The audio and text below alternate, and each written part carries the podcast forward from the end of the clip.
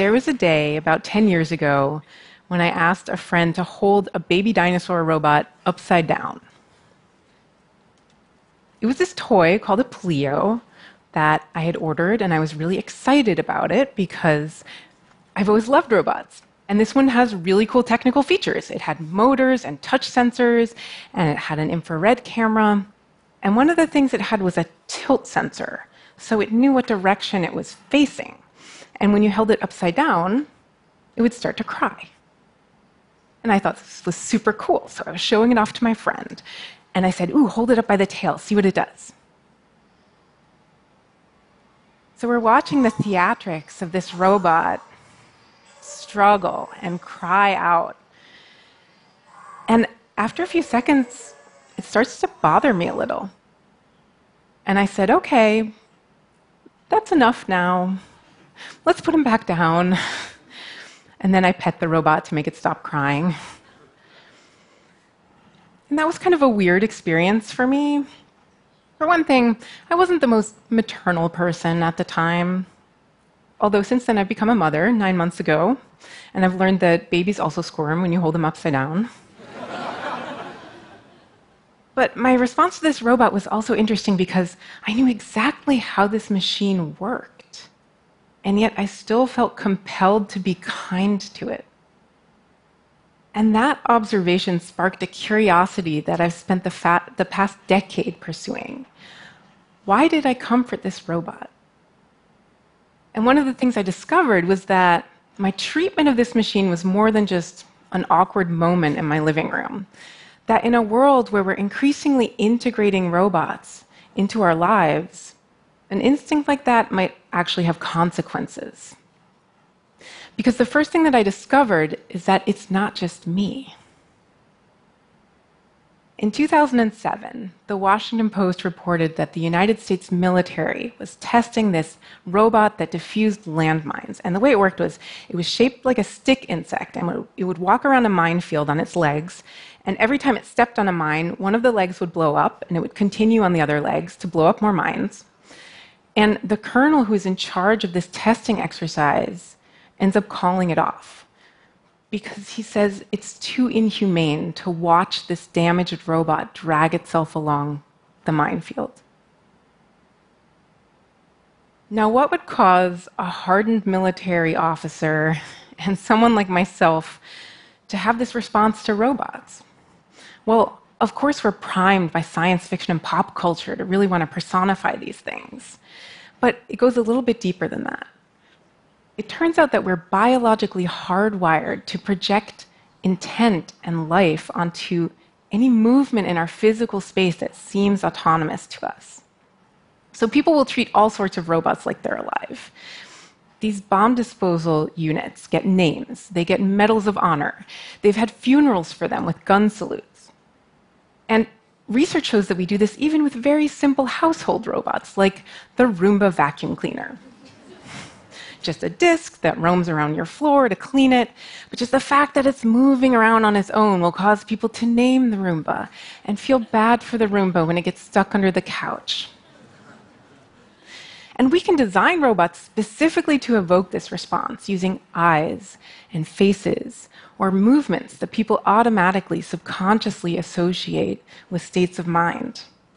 And there's an entire body of research called human robot interaction that really shows how well this works.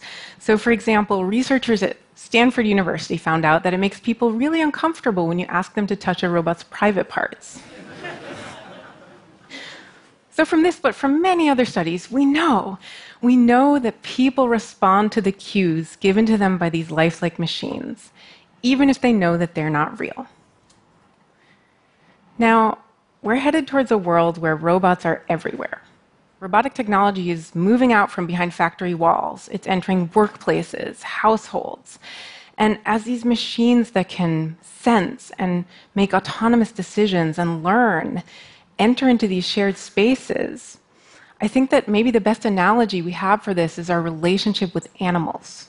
Thousands of years ago, we started to domesticate animals and we trained them for work and weaponry and companionship. And throughout history, we've treated some animals like tools or like products. and other animals we've treated with kindness, and we've given a place in society as our companions. I think it's plausible we might start to integrate robots in similar ways. And sure, animals are alive, robots are not. And I can tell you from working with roboticists that we're pretty far away from developing robots that can feel anything. But we feel for them. And that matters because if we're trying to integrate robots into these shared spaces, we need to understand that people will treat them differently than other devices. And that in some cases, for example, the case of a soldier who becomes emotionally attached to the robot that they work with, that can be anything from inefficient to dangerous. But in other cases, it can actually be useful to foster this emotional connection to robots. We're already seeing some great use cases. For example, robots working with autistic children to engage them in ways that we haven't seen previously. Or robots working with teachers to engage kids in learning with new results. And it's not just for kids. Early studies show that robots can help doctors and patients in healthcare settings. This is the Paro baby seal robot. It's used in nursing homes and with dementia patients. It's been around for a while. And I remember years ago being at a party and telling someone about this robot, and her response was, Oh my gosh, that's horrible.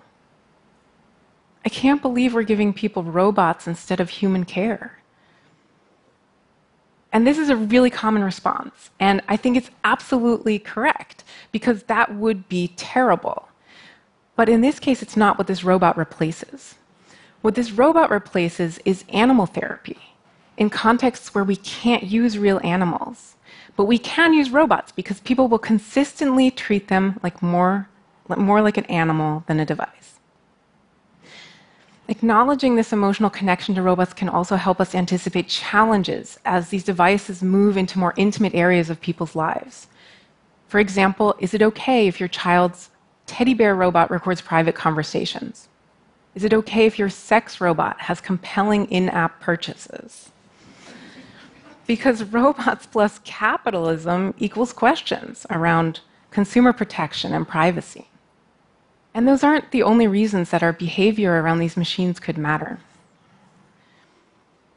A few years after that first initial experience I had with this baby dinosaur robot, I did a workshop with my friend Hannes Gassert, and we took five of these baby dinosaur robots and we gave them to five teams of people. And we had them name them and play with them and interact with them for about an hour. And then we unveiled a hammer and a hatchet and we told them to torture and kill the robots.